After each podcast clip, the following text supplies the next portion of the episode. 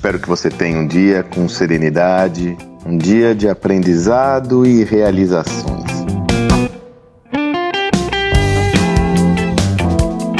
Gravo essa mensagem na segunda-feira. E se você está aí me acompanhando pela primeira vez, as segundas-feiras é o dia da semana onde compartilho a minha newsletter semanal. É quando eu tenho a oportunidade de estruturar de uma forma mais profunda algum tema em texto.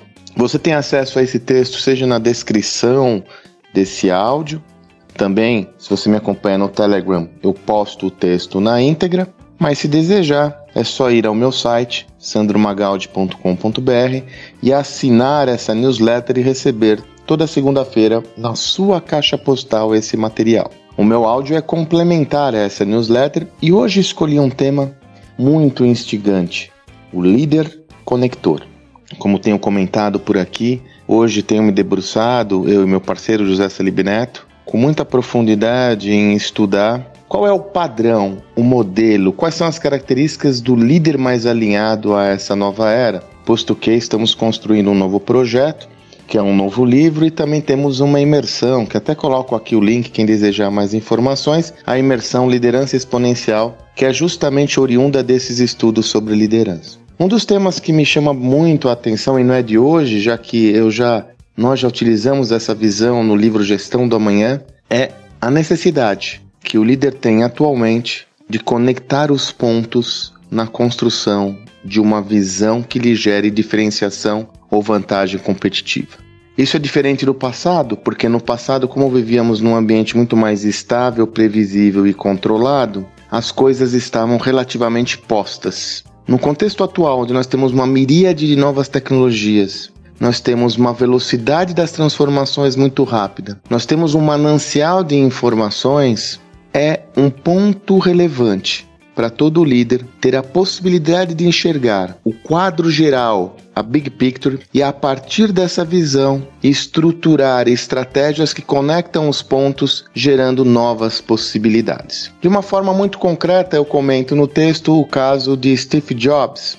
Steve Jobs era um grande conector de pontos, tanto que existe um discurso clássico dele na Universidade de Stanford, é quando ele já inclusive sabia que ele estava doente. Depois você pesquise no YouTube aí, é, é discurso de Jobs em Stanford, Connecting the Dots, onde ele fala sobre o Connecting the Dots, né, a possibilidade de conectar os pontos. É, Steve Jobs até se intitulava como Chief Integration Officer, algo como chefe de integração na época. Eu cito o exemplo do iPod, foi uma das primeiras. É, foi o início da grande revolução das plataformas de negócio, foi o iPod, depois veio o iPhone, onde Steve Jobs percebeu que existia, havia a possibilidade de integrar no mesmo device a conectividade gerada pelo início da evolução da internet com a virtualização das músicas compartilhadas. No passado, se eu desejasse ouvir uma música qualquer, eu tinha que comprar um LP ou um CD. Steve Jobs já identificando a oportunidade de construir um equipamento onde era possível ter acesso a dezenas, centenas, milhares de músicas de uma forma digital, ele uniu várias tendências em torno de um único produto.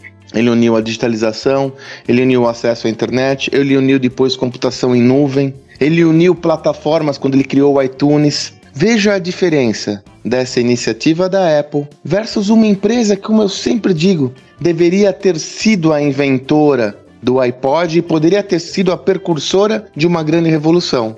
A Sony. A Sony havia já inventado o Walkman, que era um tocador de música portátil, só que você tinha que colocar ali a mídia, seja a fita cassete, depois o CD.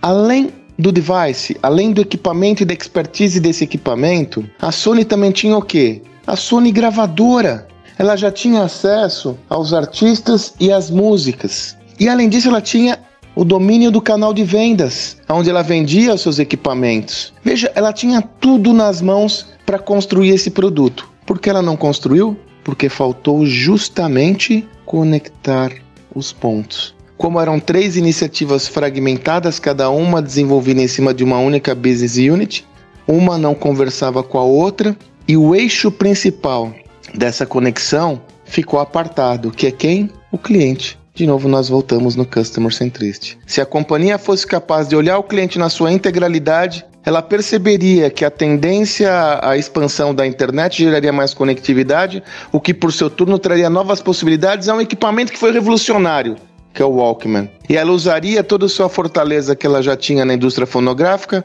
para ter um repositório de músicas como ninguém teria. Ela poderia ter sido, sim, a grande protagonista de uma revolução que depois como eu disse, culminou com o iPhone, culminou com as plataformas de negócio, até chegar a, a, a Apple tendo um valor de mercado acima de um trilhão de dólares, sendo a maior ou uma das maiores empresas em valor de mercado do mundo. Veja a antítese. Como é relevante você, é, você desenvolver essa competência de conectar os pontos e como é perigoso você ter uma visão excessivamente fragmentada. Por isso, eu recomendo que você exercite cada vez mais a visão do todo, mas também das partes, para que a partir dessa visão do todo você consiga enxergar tendências e, por meio de uma orientação maior às partes, você vai somando esses pontos, conectando esses pontos na construção de novas possibilidades. Há uma correlação clara do líder conector com o líder como construtor de plataformas de negócio, porque as plataformas são fruto dessa conexão de diversos agentes em prol do comportamento e evolução do comportamento do cliente. Você é uma líder ou um líder conector? Você está atenta, atento a todas as oportunidades advindas da sua rede corporativa, dos seus relacionamentos, de todos os agentes com o qual você interage? Nós vamos falar mais sobre isso, mas já fica aqui a referência. Você está conectando os pontos adequadamente ou se acostumou a ter uma visão excessivamente focada no seu core business Visão essa que gera uma certa inflexibilidade na sua reflexão estratégica. Espero que você tenha um excelente dia. A gente vai continuar falando sobre liderança, porque é um tema muito, muito relevante. Um bom dia!